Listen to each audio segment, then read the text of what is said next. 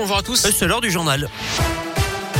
Et ça se passe comment sur les routes, Euh, Greg mal sur Ah. le réseau secondaire à cause de la neige sur les hauteurs du département. Des opérations de salage sont d'ailleurs en cours. Soyez prudents dans ces secteurs. On vous a mis le détail des perturbations sur radioscoop.com. Notez que sur la 89, le trafic est ralenti sur 14 km en direction de Clermont-Ferrand entre Saint-Marcel-l'Éclairé près de Tarare et Violet dans la Loire. À quoi s'attendre de la part du gouvernement? Un nouveau conseil de défense sanitaire est prévu aujourd'hui alors que la cinquième vague de l'épidémie continue de gagner du terrain. Aucun confinement ni couvre-feu n'est envisagé à l'heure actuelle. La vaccination des 5-11 ans, elle, en revanche, est à l'étude. Le taux d'incidence est de 918 cas pour 100 000 habitants chez les 6-10 ans. Un calendrier précis pourrait être annoncé après cette réunion. Pour l'instant, la Haute Autorité de Santé recommande seulement la vaccination des 5-15 ans qui présentent un risque de faire une forme grave de la maladie. Ils sont 360 000, mais elle n'a pas encore donné son feu vert pour vacciner tous les enfants. Alors faut-il le faire? C'est notre question du jour sur radioscoop.com. 62 personnes interpellées après les violences en marge du premier meeting du candidat à la présidentielle Eric Zemmour hier à Villepinte près de Paris. Des militants d'SOS Racisme ont été violemment pris à partie. On vous a mis la vidéo sur radioscoop.com.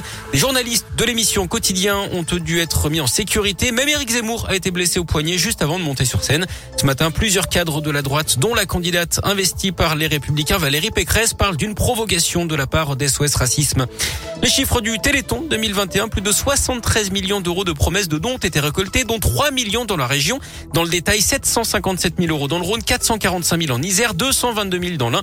Le Téléthon qui continue au 36-37 pour encore quelques jours et toute l'année sur le site don.téléthon.fr. Le début aujourd'hui d'un procès très attendu à Lyon, plus de deux ans après la mort de 37 migrants vietnamiens découverts dans un camion frigorifique dans la banlieue de Londres en octobre 2019. Deux des victimes étaient passées par Grenoble pour travailler avec de faux papiers. Une vingtaine de membres de ce réseau de traite d'êtres humains doivent être jugés principalement des passeurs. Le procès va durer deux semaines. Un homme s'est jeté dans le Rhône hier soir près de Saint-Romain-en-Galles, au sud de Lyon. Il a sauté du pont Lâtre de Tassigny qui relie la commune à Vienne. Les pompiers sont rapidement intervenus pour le sauver.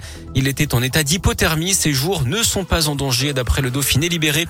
Une histoire qui se termine bien. Près de Lyon, une habitante de Polémieux, au Mont d'Or, s'était fait voler son chat par un voisin pendant une promenade en 2017.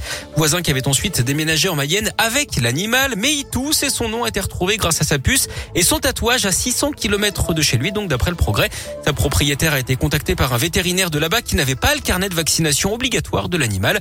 Elle a même pu échanger avec le voisin chapardeur. Comble du symbole, hein. elle devrait pouvoir retrouver son petit chat pour les fêtes de Noël.